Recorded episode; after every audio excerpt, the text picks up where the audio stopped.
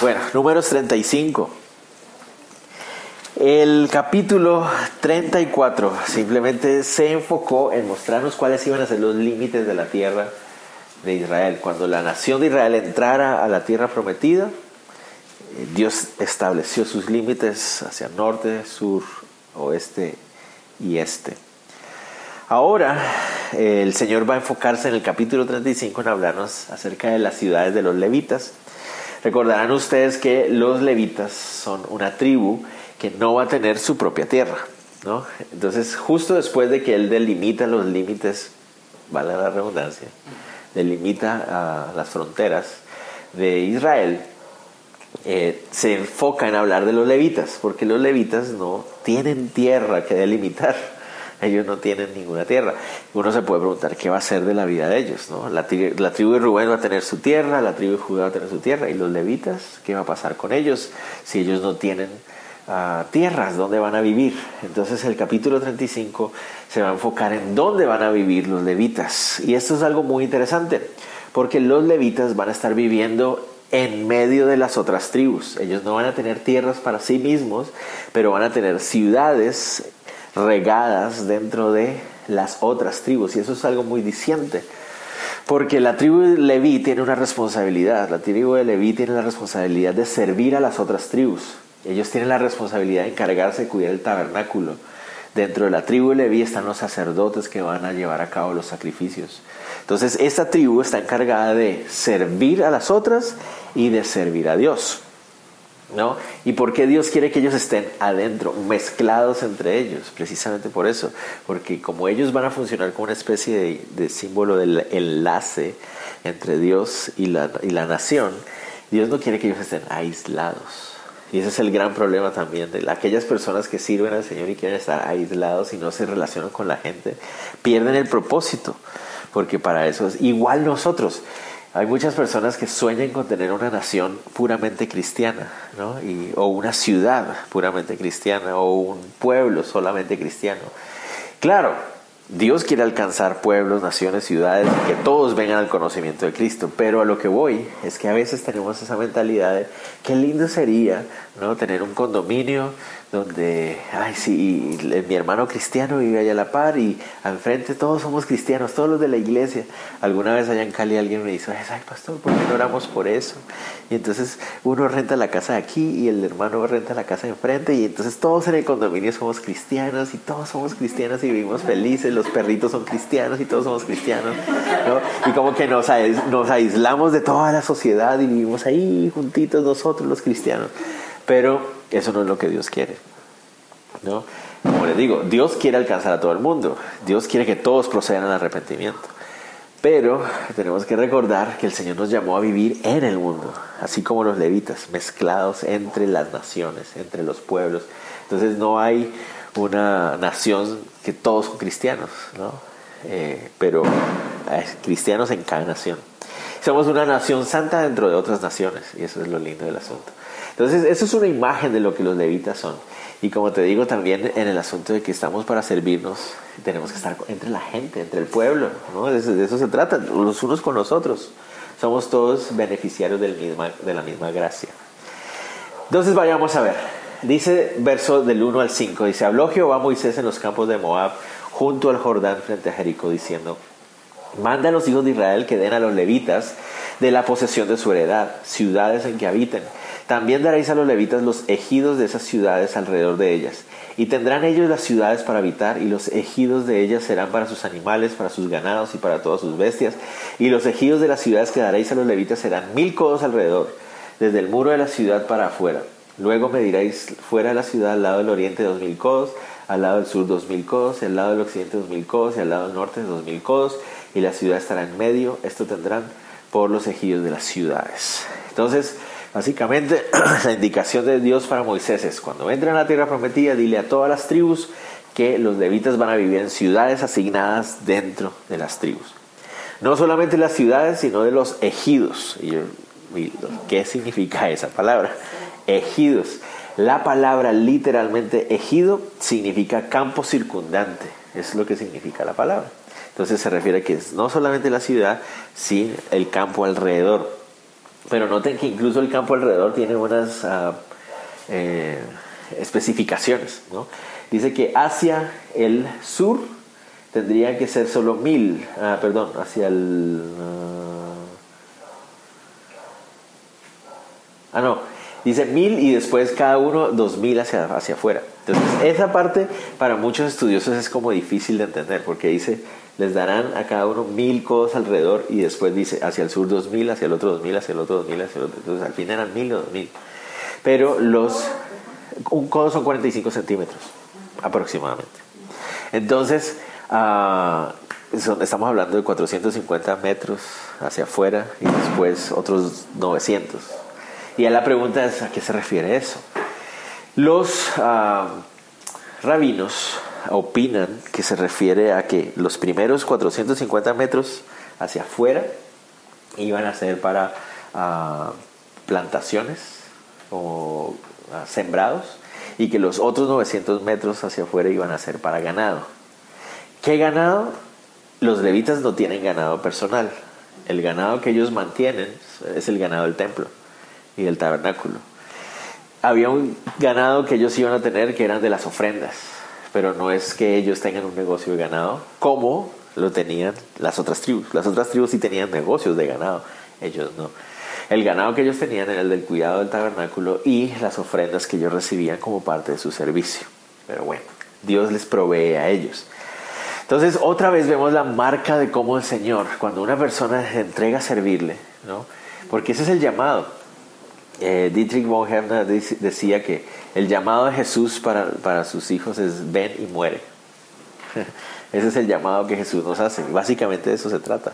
Él nos llama a morir a nosotros mismos, a que cada vez seamos menos nosotros y más Él. Y eso significa que muchas veces vamos a tener que renunciar a muchas cosas, mejor dicho, a todo. De hecho, la Biblia nos muestra que el Señor Jesucristo nos dice, aquel que no renuncia a todo no puede ser mi discípulo. Eso es lo que literalmente dice ahí. Y uno a veces lee eso y uno no sabe cómo entenderlo. Señor, ¿a qué te refieres? Cuando dices todo, ¿a qué parte de todo? No, estoy entendiendo. No, él dice todo, ¿no? Es el, el, despojo, el llegar a despojarse para servirlo a él, para servirlo, para seguirlo a él, para ser como él, ¿no? Y uno a veces dice, pero si yo renuncio a todo, después qué voy a comer. Pero miren cómo es el Señor de bueno a los levitas les proveyó su lugar, Él los estaba cuidando para que ellos aprendieran a depender de Él. Ellos tenían todo lo que necesitaban. Tal vez no iban a tener negocios y pero iban a tener exactamente todo lo que necesitaban. Sigamos. Dentro de estas posesiones, esto es lo interesante, y eso es una buena enseñanza para nosotros. Dios les va a dar esas ciudades a ellos, ¿no? Dentro de las tribus, esas ciudades ahí. Pero esas ciudades también vienen con una responsabilidad. Miren el verso 6, dice, y de las ciudades que daréis a los levitas, seis ciudades serán de refugio, las cuales daréis para que el homicida se refugie, allí, y además de estas daréis 42 ciudades. Todas las ciudades que daréis a los levitas serán 48 ciudades con sus ejidos. Entonces, dentro de estas 48 ciudades que los eh, levitas iban a recibir en medio de todas las tribus, seis de ellas iban a ser ciudades de refugio. Y los levitas van a administrar esas ciudades de refugio. Ustedes me van a preguntar, ¿y qué era una ciudad de refugio? En los versículos siguientes vamos a ver qué son. Pero a lo que voy es, Dios les está dando estas ciudades, pero ellos van a tener una responsabilidad sobre esas ciudades, de usarlas para el servicio del pueblo. ¿A qué voy con esto? Que Dios nos da todo lo que nosotros necesitamos. Sí, Dios es bueno. En Mateo Cierto 6.33 nos lo dice, si buscamos primeramente el reino de Dios, Él nos dará todo lo que necesitamos. Pero incluso todo lo que Él nos da que necesitamos, son para servir a otros también. Y eso es algo que se nos olvida a veces. ¿No? Todo lo que el Señor nos permite tener a nosotros es también para el beneficio de otros y para la gloria de Él. Pero a veces cometemos el error de creer que todo lo que el Señor nos está dando es para nosotros. Ah, mire cómo el Señor me bendice, me bendice, me bendice. El Señor me bendice y me da lo que yo necesito, pero es para bendecir a otros también. Obviamente para cubrir mis necesidades y las de mi familia, pero también para ver cómo puedo bendecir a alguien más. ¿no?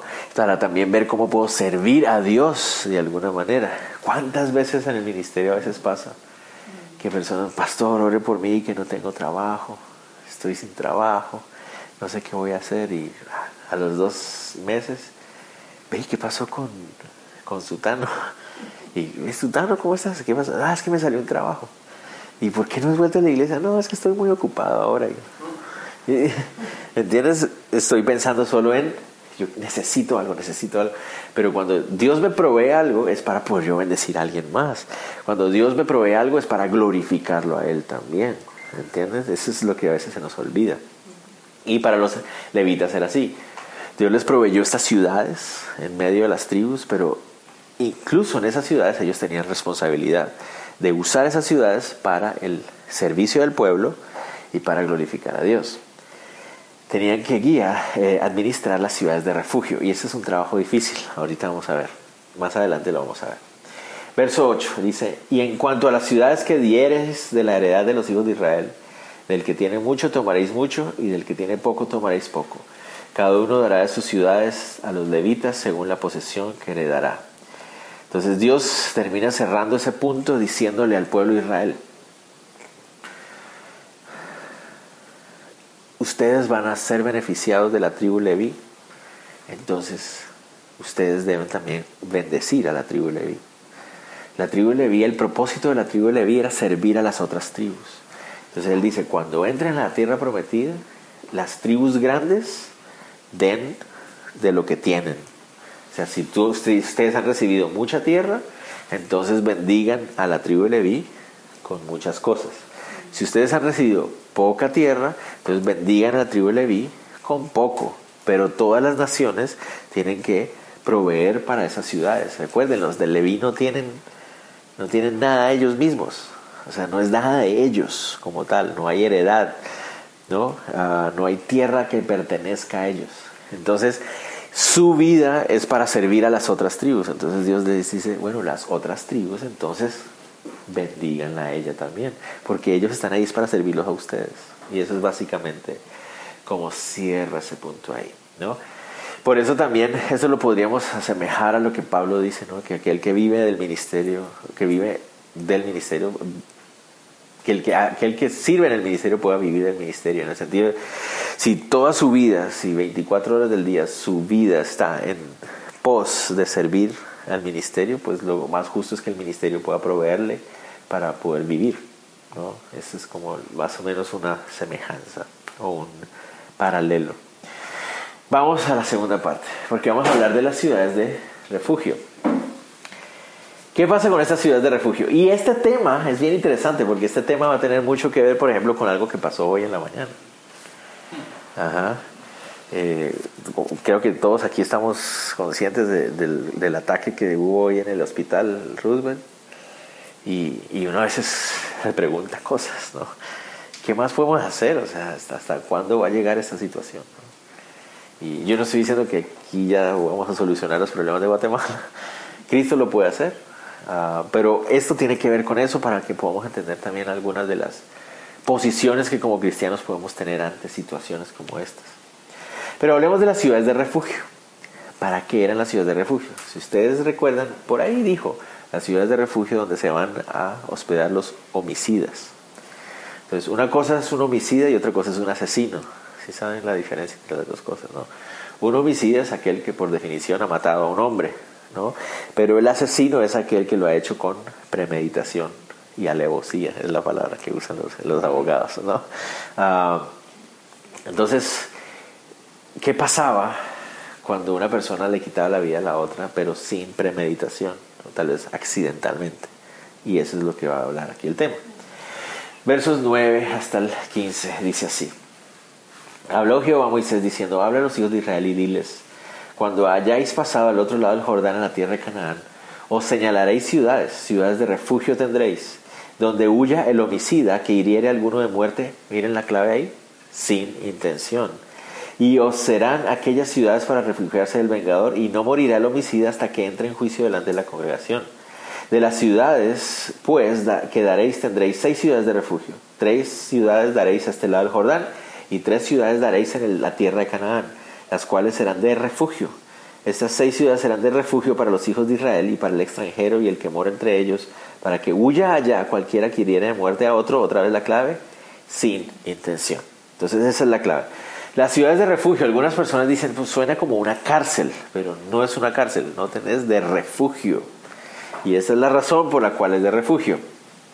¿Por qué? La Biblia avala y enseña y ah, eh, establece la pena de muerte como la mejor y la más adecuada forma de pagar por un asesinato o por un homicidio. es lo que la Biblia dice. Desde Génesis capítulo 9, incluso en la ley de Israel, se ve una y otra vez. La pena de muerte es algo bíblico. Por eso les decía que eso tiene mucho que ver con lo que estamos viviendo en nuestro país porque hace unas semanas atrás volvió a resurgir el tema entre los congresistas que algunos están proponiendo que se active de nuevo la pena de muerte. Y a veces uno como cristiano no sabe qué pensar acerca de eso. ¿Por qué? Porque si uno dice que uno está de acuerdo con la pena de muerte, entonces uno parece como un troglodita anticuado que no piensa bien en contra de los derechos humanos y toda la cosa. Esos son de, para las naciones eh, anticuadas y retrógradas y no sé qué cuentos. Pero, pero tenemos que saber por qué eh, creemos nosotros que la pena de muerte es algo correcto. Primero porque la Biblia lo dice, pero tenemos que entender qué es lo que realmente la Biblia dice acerca de la pena de muerte y cómo eso se puede aplicar en nuestro contexto, porque esa es otra cosa, nuestro contexto es bien complejo. Entonces, cómo aplicar la pena de muerte para que funcione en Guatemala, eso es otro asunto. Pero de que la pena de muerte es bíblica, es bíblica. No sé si me van a entender. Es una discusión muy interesante. Pero como cristianos tenemos que partir de la idea y de la base de que es bíblico. ¿Cómo, como les digo, cómo se aplica en nuestro contexto? Es una discusión larga y extensa, pero es bíblica. Avancemos. Noten una cosa, muchas personas ah, se preguntan, ¿cómo ejercer la pena de muerte? Porque pareciera ser que la pena de muerte se convertiría como en un asunto de como la ley del oeste, ¿no? como que yo te mato, o sea, yo mato a tu hermano y tú, o sea, tú matas a mi hermano, yo te mato a vos y, sin ley ni nada. Pero es algo diferente. Empecemos por aquí. La pregunta que se está respondiendo ahí es, ¿qué pasaba cuando alguien le quitaba la vida a otro sin intención? O sea, ¿qué pasa en esos casos? En, aplicándolo a nuestro contexto, ¿qué pasa si tú vas en tu moto, en tu carro y vas manejando por ahí y de repente Sucede un accidente. O sea, tú no estás buscando hacerle daño a nadie, no es algo premeditado. Y un accidente sucede y por eh, golpeas a alguien y le quitas la vida a una persona sin intención. ¿Qué pasa en esos casos? Si, si bíblicamente, poniéndolo en la época de Israel, si bíblicamente lo que Dios había dicho es que si yo le quito la vida a alguien tengo que morir yo, ¿qué pasa cuando no lo hice con intención? Yo no quería matarlo, soy culpable, pero no tenía la intención de hacerlo. Yo me acuerdo cuando íbamos creciendo que a veces teníamos problemas con mi hermana y yo y nos peleábamos, algo pasaba ahí. Entonces mi mamá no regañaba y yo decía, fue sin culpa, fue sin culpa. No, uno dice así. mi mamá siempre decía, no, fue con culpa, pero sin intención. Eh, me caía mal en esa época. Pero ahora lo entiendo porque tiene razón. O sea, sí soy culpable, lo hice, le pegué, pero no era mi intención hacerlo. ¿Qué hacer en esos casos? Noten ustedes que la Biblia nos deja claramente que tiene que haber un juicio antes de que alguien sea sentenciado a muerte. Noten ustedes que el texto nos dice ahí, dice en el verso 12, ¿no? Y os serán, ay, perdón, ¿dónde estoy? perdón. En el 12, ¿no? Y os serán aquellas ciudades para refugiarse el vengador y no morirá el homicida hasta que entre en juicio delante de la congregación. Entonces, lo primero que debemos, debemos dejar claro es que esto no es un asunto de que mataste a mi hermano, entonces yo voy y te mato. No, tiene que haber un juicio. La congregación, los jueces, los líderes, ¿no? Tenían que juzgar qué es lo que había sucedido. Entonces, si se declaraba eh, a la persona que había cometido el homicidio como alguien que lo había hecho sin, sin intención, entonces tenía derecho a ir a una ciudad de refugio. Pero era necesario una declaración de culpable del tribunal, a eso es lo que voy. Entonces esto de la pena de muerte no es un asunto simplemente de que nos matamos unos a otros y toda la cosa, no, tiene que haber un, una, institución, ¿no? Como tribunal, donde la sociedad está representada y la sociedad en este caso declaraba si era intencional o no. En Deuteronomio 19 más adelante vamos a ver que Dios les da indicaciones al pueblo de Israel de que las calles y los caminos que vayan hacia las ciudades de refugio siempre tenían que estar libres y en buen estado para darle la oportunidad a alguien ir a una ciudad de refugio. Entonces, ¿qué pasaba? Si yo le quitaba, imagínense, ustedes estaban en el campo trabajando de repente con un compañero y estaban ahí trabajando con un hacha y de repente la cabeza del hacha se suelta y ¡pam! Y están solo los dos juntos ahí. ¡Ah! ¿Qué hago? Nadie me va a creer. Se me soltó. Ah, sí, ¿cómo no? Querías matar al otro. En serio se me soltó. Entonces, ¿qué tenía que hacer esa persona? Correr hasta la ciudad de refugio y en la ciudad de refugio hablar con los levitas y decirle, miren, pasó esto, necesito un tribunal, un juicio, alguien que pueda declarar, que pueda aclarar lo que pasó.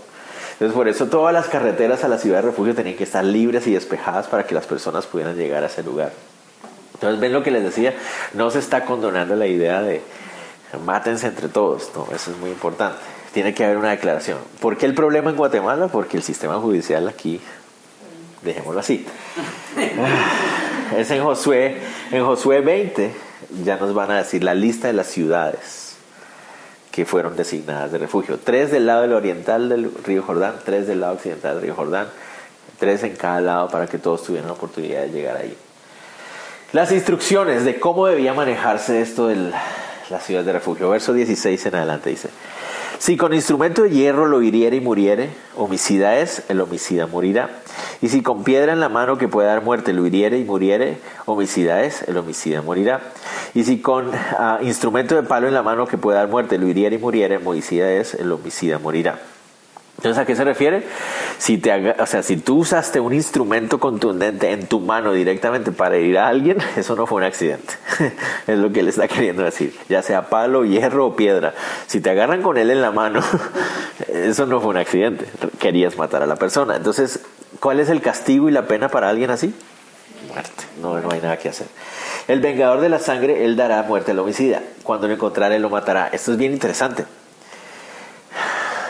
la Biblia nos muestra que la familia de la persona que había sido víctima es la que tenía que ejercer la ejecución. Esa es la parte tremenda. Es cierto, era necesaria una declaración de culpable del tribunal, pero era la familia de la víctima la que ejercía la ejecución. ¡Wow! Eso es tremendo, ¿no? Eso es tremendo. Eso ah, ah, ah, me recuerda, por ejemplo, en los Estados Unidos, en los estados donde todavía hay pena de muerte y en la, hace años atrás, las familiares iban a presenciar la ejecución de, la persona que moría. ¿Por qué? Porque era su, su pérdida, ¿no? Y entonces era como para darle como un, cierre donde hay, hubo justicia, es como la idea del asunto. Entonces la familia puede ver que se está haciendo justicia no, es, súper fuerte esto. Ah, dice, y si por odio lo empujó o echó sobre él alguna cosa por asechanzas y muere, o por enemistad lo hirió con su mano y murió, el heridor morirá, es homicida. El vengador de la sangre matará al homicida cuando lo encontrare. Entonces, las dos cosas que tenían que tener en cuenta. ¿Cómo había sido la muerte? Si la persona había herido con un objeto contundente en mano, teniéndole en la mano al otro, era culpable de homicidio y de asesinato. Si se puede probar que había enemistad entre ellos, entonces también sería culpable de homicidio. Eso es tremendo. Si hay una enemistad, ¿no? No se llevaban bien, se odiaban, si había, el otro lo había amenazado de muerte y de repente lo empujó y se cayó y se mató. Ay, no fue sin culpa. no, ya es probado que ustedes tenían una enemistad. ¿no? Muy, muy, muy importante que tengamos eso en cuenta. Ah, en nuestros días esto se llamaría probar que haya medios, motivos y oportunidad. ¿no? Que hubo el medio para hacerlo, el arma, motivos, había una enemistad y la oportunidad en el instante donde aprovechó para hacerlo. Entonces, si eso sucedía, era culpable inmediatamente. Y esas eran las indicaciones que los jueces o los ancianos de la iglesia, de la iglesia, perdón, del pueblo, tenían que tener en cuenta. Si alguna de esas cosas estaba sucediendo, era culpable. Pero viene el verso 22.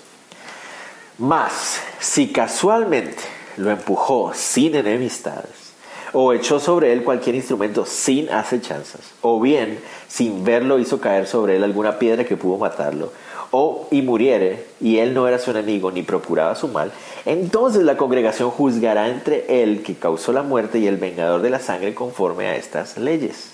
Y la congregación librará al homicida de mano del vengador de la sangre y la congregación lo hará volver a su ciudad de refugio en la cual se había refugiado. Y morarán en ella hasta que muera su sumo sacerdote, el cual fungido con el aceite santo. Entonces, si había un accidente, yo, estoy, yo me siento totalmente mal porque alguien, tal vez mi amigo murió por mi culpa, pero no fue mi intención. Entonces salgo corriendo para la ciudad de refugio, presento mi caso ante los levitas, los levitas llaman a los ancianos de la ciudad, se presenta el caso y si se cumple cualquiera de estas eh, condiciones, entonces la persona es declarada no ah, asesino, o sea, no es un asesino. Ah, en nuestros días se le llamaría un homicidio culposo. No, hay una diferencia entre homicidio eh, eh, ah, se me fue la palabra, homicidio Premeditado, exacto. Y el homicidio culposo, son dos cosas diferentes. El homicidio culposo es, eres culpable, pero no hubo intención. Entonces, ¿qué debía pasar? Tenías que ser declarado una persona que iba a pasar eh, su vida en una ciudad de refugio. Tenías que ir a vivir a una ciudad de refugio y no podías salir de ella. Pero no era una cárcel, era una ciudad de refugio. ¿Por qué? Porque tal vez una persona de la familia que murió no va a creer y va a decir, ah, eso fue mentira, tiene que morir. Si tú salías de la ciudad de refugio, y vamos a ver más adelante qué va a pasar, te mataba. Dice, uh, más si el homicida saliere fuera de los límites de la ciudad de refugio en la cual se refugió y el vengador de la sangre le hallara fuera del límite de la ciudad de su refugio y el vengador de la sangre matara al homicidio, no se le culpará por ello pues en su ciudad de refugio deberá aquel habitar hasta que muera el sumo sacerdote, y después que haya muerto el sumo sacerdote, el homicida volverá a la tierra de su posesión. Ustedes me dirán, pero eso, como, eso suena como muy fuerte, ¿no? O sea, ya fue declarado como una persona que no es un homicida intencional. Pues entonces, ¿por qué lo va a matar el otro? La clave la vamos a ver en unos versículos. Si alguien salía de la ciudad de refugio después de haber, sido declarado alguien que debía estar ahí, y el, familiar del otro que había muerto te encontraba y te mataba, el otro quedaba libre. Y dice tenaz. Pero es que tú tenías que permanecer en la ciudad de refugio. ¿Por qué? Porque aunque no fue intencional, tú eres culpable. No sé si va a entender. Veamos a qué me refiero con la última parte. Estas cosas serán por ordenanza de derecho por vuestras edades en vuestras habitaciones. Cualquiera que diera muerte a alguno, por dicho de testigos morirá el homicida, mas un solo testigo no hará fe contra una persona para que muera. Entonces, ¿qué significa? Era necesario tener dos testigos por lo menos de lo que había pasado. Con un solo testigo no servía. Entonces notan ustedes que lo de la pena de muerte en la Biblia no es simplemente un asunto de salvajes matándose unos a otros como muchos lo quieren hacer ver no, hay un orden, hay un establecimiento, hay una institución. No, hay ciertas condiciones que se deben cumplir para que una pena de muerte sea establecida. Pero aquí está la clave. No tomaréis precio por la vida del homicida porque está condenado a muerte e indefectiblemente morirá. Ni tampoco tomaréis precio del que huyó a su vida de refugio para que vuelva a vivir en su tierra hasta que muera el sumo sacerdote. ¿A qué significa eso?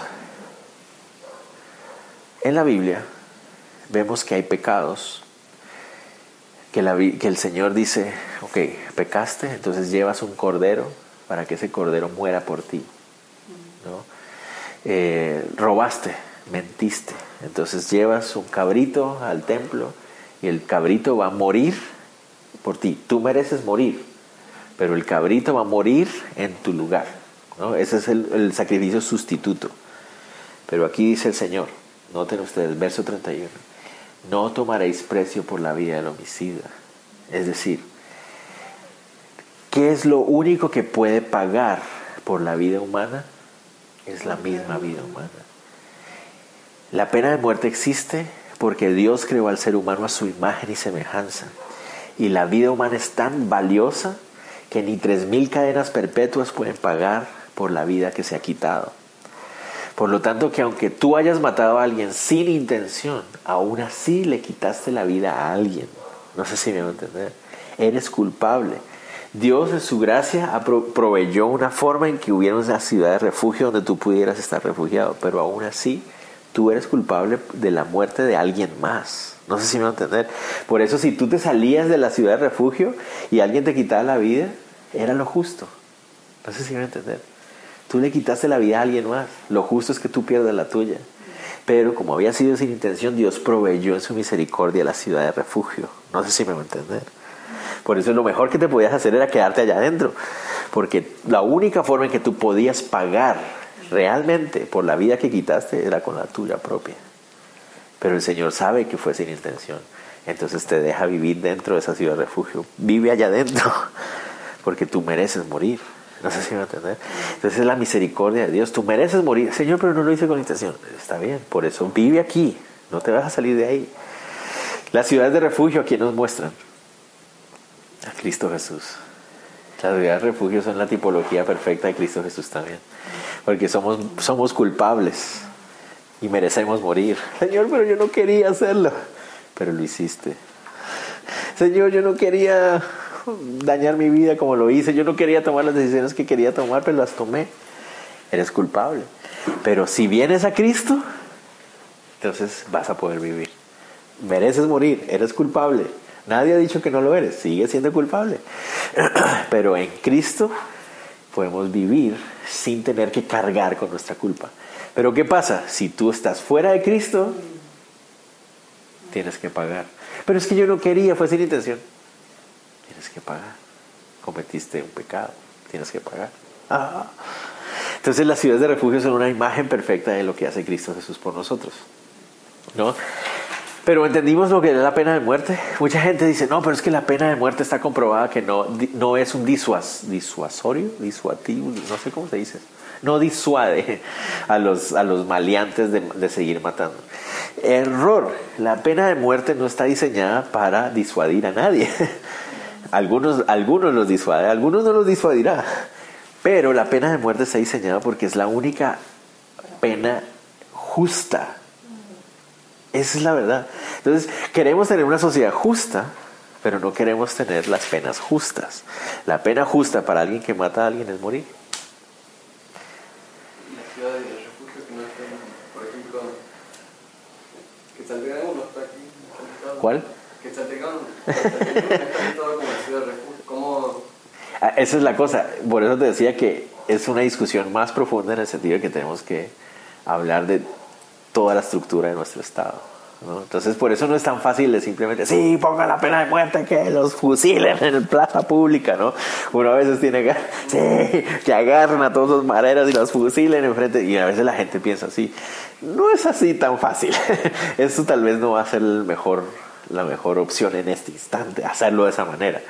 Pero el problema es que nadie quiere sentarse a hablar de que la Biblia tiene razón y que hay que reestructurar el, el, sistema judicial, hay que reestructurar el Estado para que se parezca a esto.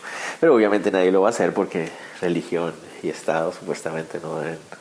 Bueno, esa es una discusión para otro día, como les digo. sí, exacto. Entonces, es, es necesario sentarse a hablar de esto. Pero como cristiano, si alguien te pregunta, ¿tú crees que la pena de muerte es bíblica? Sí, es bíblica. Es la única pena justa para un asesinato, es la única forma. Pero entonces tú estás diciendo que hay que matarlos a todos. No, yo no estoy diciendo esto, espera un segundo. Eso tristemente hay que hablarlo y ver cómo se aplica.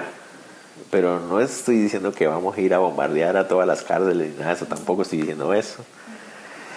Ah, pero de que es bíblica, es bíblica. entender? Ese es, el, ese es el tema del asunto. Vamos a ver qué pasa. Yo creo, la verdad, yo no creo que el Congreso tenga los pantalones para aprobarla, pero vamos a ver qué pasa. No sé, o sea, como les digo, nuestros problemas son tan complejos que no se arreglan simplemente aprobando la pena de muerte. Que es bíblica, es bíblica. y dejémoslo así, ¿no? Uh, ¿Cómo? Hace sentido también porque como uno hace correr sangre, es como en contra de Dios. Exactamente, es la imagen y semejanza de Dios la que hay en el ser humano. Hombres y mujeres fuimos creados a la imagen y semejanza de Dios. Quitarle la vida a otro hombre es transgredir directamente la, la, es la imagen de Dios en ese hombre o en esa mujer. Tremendo esto, y con esto avanzamos para ir a la, a la última parte. Um, cuando el primer asesinato de toda la historia es el de Caín contra Abel, ¿no? ¿Cómo sabía, cómo sabía Caín que golpeando o hiriendo, porque no sabemos exactamente cómo fue, pero golpeándolo, Abel moriría? Si nunca antes había habido una muerte humana antes. Nunca antes había muerto alguien antes de ellos, antes de Abel. ¿Cómo sabía Caín que al transgredirlo de esa manera físicamente, él iba a morir? Porque vienen los animales. Exactamente. ¿Por qué? Habían visto cómo morían los animales. ¿Qué está haciendo Caín entonces? Poniendo a Abel al nivel de los animales. ¿Me a entender? Entonces ese es el asunto. El asesinato es transgredir la imagen y semejanza que Dios ha puesto en el ser humano, poniendo al ser humano al mismo nivel del animal. Eh, Entonces por eso es que no hay otra forma de verlo, ¿entiendes? Sino que en nuestro mundo, como matan 500 personas diariamente y nos, como que nos acostamos, acostumbramos a eso. ¿Cuántos fueron hoy? Tristemente es así. No, hoy fueron 10. Ah, qué tenaz, qué triste. Pero nos vamos acostumbrando. ¿Cuántos fueron hoy? Hoy mataron a otro. Pero cada vez que muere un ser humano, está transgrediéndose la imagen del, Dios creador en, esos seres humanos. Nadie está más triste y, y, ofendido que Dios de todo eso. Y mucha gente también cuando, cuando dicen esa palabra que los maten, mucha gente tiene en la mente también ver a esas personas como animales. Exacto, exactamente. Ya no lo ven en el sentido bíblico, sino lo ven en un sentido de maldad. Exactamente, exactamente. Entonces, a veces, y lo digo porque yo también caigo en la misma trampa. Yo a veces siento como que, Señor, que los maten a todos de una vez. Pero la imagen, eso es lo tremendo a veces de uno pensar. Uno, uno ve, no sé si ustedes se acuerdan hace como dos o tres días que arrestaron al, al, al, a la cabecilla de una de las maras en, Honduras. Un señor grande, grande, así tatuado todo, ¿no? Y uno ve una persona así y uno no dice, uno no puede imaginar que la imagen y la semejanza de Dios esté en ese hombre. Pero es así, es un ser humano, perverso y con una mente retorcida y arruinada. Pero la imagen, o sea, Dios lo creó a ese hombre también con su imagen y semejanza, que la tiene totalmente distorsionada, pero la imagen y semejanza de Dios está reflejada en ese hombre. Y lo que dice Doria, a veces es difícil desligarse. Uno dice, no, eso es un animal. No, no es un animal, es un ser humano. Le quitó la vida a otro y por eso tiene que morir él. No lo entender, pero, sí Pero lo bien. Pero bien juzgado. Pero ven porque es un tema como... ah, pero es lo que la Biblia dice y eso es lo que creemos como creyentes. Terminemos, capítulo 36. El 36 va a ser más corto porque en el capítulo 27 de números ya habíamos hablado de este tema, tal vez algunos de ustedes recuerden. Pero en el capítulo 27 se ah, presentó un problema. El problema era el siguiente. A la, la familia de un señor llamado Zelofead, Zelofead, Zelofead ah, que había muerto en el desierto durante su trasegar de 38 años. ¿no? ¿Se acuerdan que esa generación tenía que haber morir y murió? Este señor murió en el desierto y solo tenía hijas. Y no tenía hijos varones, solo tenía hijas mujeres. Resulta que según la ley de Israel, la tierra que le pertenecía a un hombre tenía que pasar a sus hijos varones. ¿no? Ah, pero este hombre eh, no tenía hijos varones, sino solo mujeres. Y las mujeres estaban todas solteritas. ¿no? Entonces surgió la pregunta, mi papá murió, ahora vamos a entrar a la tierra prometida, la tierra de mi papá, la que le correspondería a la familia de mi papá, ¿quién la va a heredar si no tenemos hijos, no tenemos hermanos varones? ¿Será que nosotros vamos a quedar en la calle entonces? Entonces estas hijas, estas cuatro mujeres, fueron a hablar con Moisés y, el Señor le guió a Moisés y le dijo, sí, ellas tienen toda la razón, no podemos dejarlas a ellas en la calle. ¿no? Entonces, en el caso de que un hombre no tenga hijos varones y ah, no haya, no tenga hermanos varones, no tenga, ¿cómo es que era la otra? No me acuerdo los otros, y solo son mujeres solteras, entonces ellas heredan, ellas son las que heredan, ¿no? Ahora nos encontramos con otro problema. El problema es el siguiente. Llegaron los príncipes de los padres de la familia de Galaad, hijo de Maquir, hijo de Manasés, de las familias de los hijos de José, y hablaron delante de Moisés y de los príncipes, jefes de las casas paternas de los hijos de Israel, y dijeron, Jehová mandó a mi Señor que por sorteo diese la tierra a los hijos de Israel en posesión. También ha mandado Jehová a mi Señor que dé la posesión de Zelofead, nuestro hermano, a sus hijas. ¿Y qué pasa si ellas se casan con algunos de los hijos de otras tribus, de los hijos de Israel? ¿Qué pasaría si entonces si estas mujeres se casan con unos de la tribu de Rubén o unos de la tribu de Judá o otros de, la- de otra tribu? Pues como se casarían con, entonces la tierra vendría a ser posesión del varón, del esposo. ¿Y qué pasaría? Pues a partir de ese momento, ese pedacito de tierra, dentro, imagínense, aquí está Manasés, ¿no? Un pedacito de esa tierra va a venir a ser parte de la tribu de Judá. Aunque la tribu de Judá está aquí, va a tener un pedacito de tierra que le pertenece a Judá. ¿no? Entonces ellos dicen, ¿qué vamos a hacer ahí? Son cuatro hijas. Entonces si las cuatro se casan con hombres de otras tribus, vamos a tener pedacitos de otras tribus dentro de nuestra tribu. Y entonces eso va a demeritar a nuestra tribu. Y Dios había designado que las tribus siempre tuvieran la misma cantidad de tierra. Que las tribus no perdieran tierras para que las tribus siempre estuvieran. Es interesante, porque hasta el fin, vamos a verlo en Apocalipsis, Dios tiene un plan con cada una de las tribus hasta el final. Entonces Él no quiere que ninguna tribu desaparezca. Entonces, esa es la pregunta. Si, si ellas se casaran con edad, y cuando viniera el jubileo, verso 4, de los hijos de Israel, la heredad de ellas será añadida a la heredad de la tribu de sus maridos. Así la heredad de ellas será quitada de la heredad de la tribu de nuestros padres. Ay, ay, ay, yo me pongo a pensar en el pobre Moisés, hasta bien viejito, solo le pasaban trayéndole problemas. Cara, Moisés, tenemos que hablar. Ay, ahora qué pasó. ¿Y qué pasa si? Entonces Moisés hace lo más claro y le pide al Señor, Señor, guíame. Y el Señor le habla a Moisés, verso 5. Entonces Moisés mandó a los hijos de Israel por mandato de Jehová, diciendo, la tribu de los hijos de José habla rectamente. Esto es lo que ha mandado Jehová acerca de las hijas de Zelofead, diciendo, cásense como a ella les plazca, pero en la familia de la tribu de su padre se casarán. Entonces que se casen con quien quieran, pero que se casen con gente de la tribu de ellas, para que la, la tribu no vaya a perder tierra. ¿no? Y a veces uno dice, ay, pero ¿y si ellos no quieren? Ah, para, que la, heredad de los hijos de Israel no sea traspasada de tribu en tribu, porque cada uno de los hijos de Israel estará ligado a la heredad de la tribu de sus padres. Y cualquiera hija que tenga heredad en las tribus de los hijos de Israel con alguno de la familia de la tribu de su padre se casará, para que los hijos de Israel posean a cada uno la heredad de sus padres. Y no ande la heredad rodando de una tribu a otra, sino que cada una de las tribus de los hijos de Israel estará ligada a su heredad. Entonces así esa es la solución.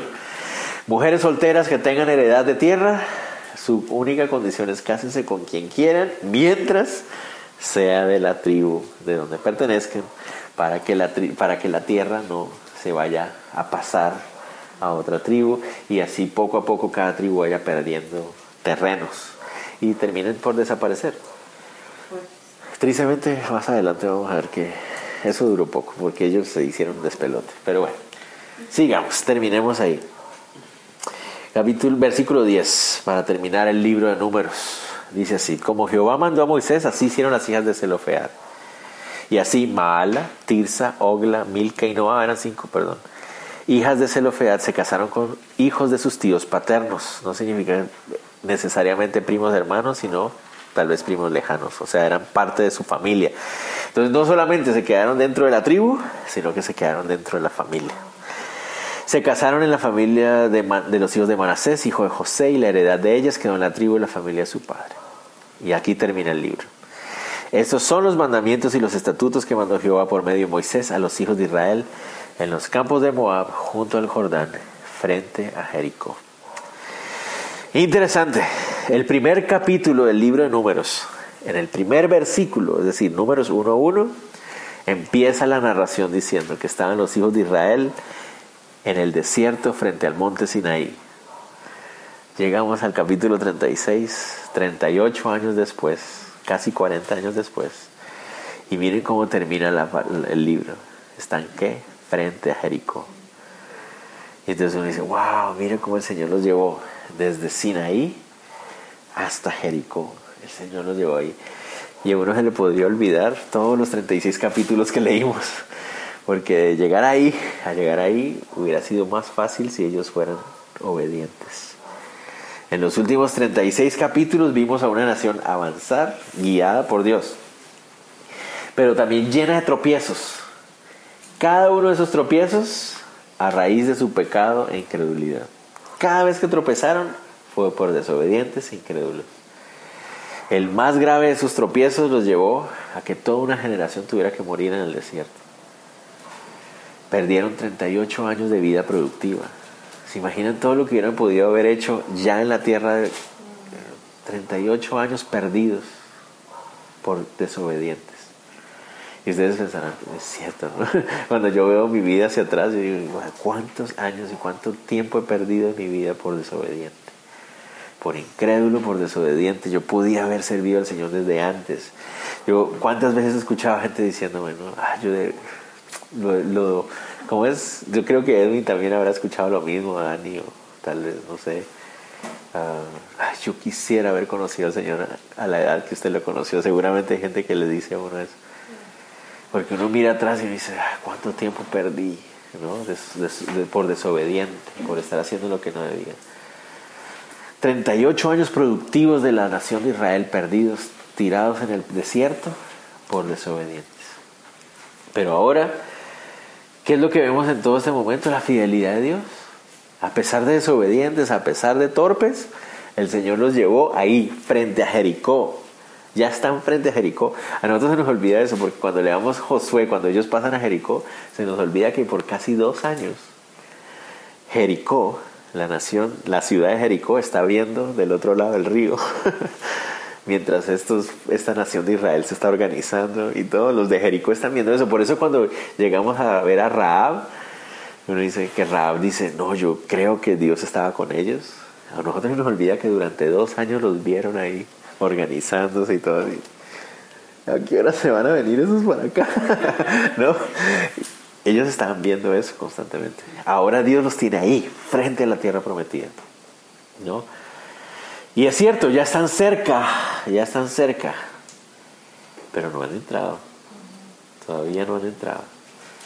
Muchos cristianos nunca viven dentro del llamado y el propósito que Dios tiene para ellos en su vida. Muchos cristianos uno conoce que viven la vida y hasta que se mueren nunca vivieron dentro del propósito que Dios tenía para sus vidas aquí. Porque tienen mejores ideas para sus vidas, porque están anhelando comodidad o yendo tras el, fin, el afán del mundo. Se mueren viviendo una vida que nunca produjo fruto para el Evangelio. Tremendo eso. ¿Hay cuántos cristianos se mueren diariamente? Se van al cielo, pero en su vida aquí en la tierra, una vida desperdiciada. Nunca hubo fruto años y años de vida productiva en el Evangelio desperdiciados. Pero la gracia del Señor es suficiente para llevarlos al cielo también. Otros se conforman con llegar cerca al propósito. Ah, pero yo no estoy tan mal. Yo no soy como aquel que está desperdiciando su vida. Yo estoy aquí cerquita, pero no estoy adentro. No, no estoy adentro. Pero aún así, Dios es fiel. Dios es bueno. mejor es que tomemos la decisión de creer y entrar a la tierra prometida. Va a ser difícil, sí, entramos a la tierra prometida a pelear. Cuando entre el pueblo de Israel a la tierra, apenas entre la tierra prometida, se le va a venir toda la guerra. La tierra prometida es difícil, hay que lucharla, pero es la tierra que Dios tiene para nosotros. Pero bueno, oremos. Señor, te damos gracias por hablar a nuestro corazón, Dios. Gracias por permitirnos estudiar este libro de números. Terminamos este libro, Señor, con agradecimiento de nuestro corazón por ti, Señor. Gracias por hablarnos. Tantas cosas que pudiste hablar a nuestro corazón hoy. Tal vez uh, diferentes temas, diferentes cosas, Señor, pero tú, tú hablando, Señor, gracias por lo que haces. Te pido, Dios, porque todos los que estamos aquí necesitamos, Señor, cada vez más de ti. Necesitamos de tu gracia, necesitamos de tu palabra. Ayúdanos a amar más tu palabra. Y no solo amar estudiarla o amar escucharla, sino amar vivirla, Señor. Aunque sea difícil, aunque sea incómodo, danos la valentía, Dios, para vivir de acuerdo a lo que tú nos enseñas. Gracias por tu palabra, Dios.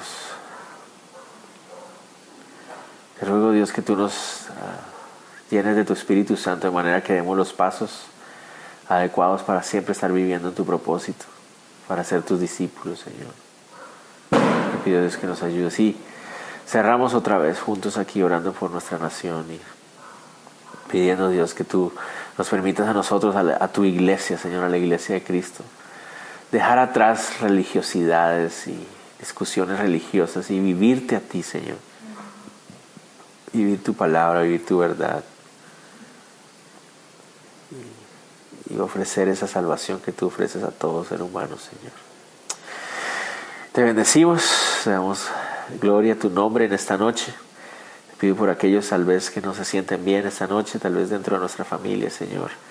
Sea obrando tú en esta noche en sus organismos, te lo pedimos, Dios. Te pido en este momento por el Pastor Jim, Señor, y que tu Espíritu Santo, Señor, también esté llenando su corazón una vez más en este momento. Señor, sigue usándolo, Dios. Sigue con él y con Pati, Señor, y con su familia, Dios. Te lo pedimos en el nombre de Jesús, Dios. Amén. Amén. Bueno, bendiciones a todos y gracias.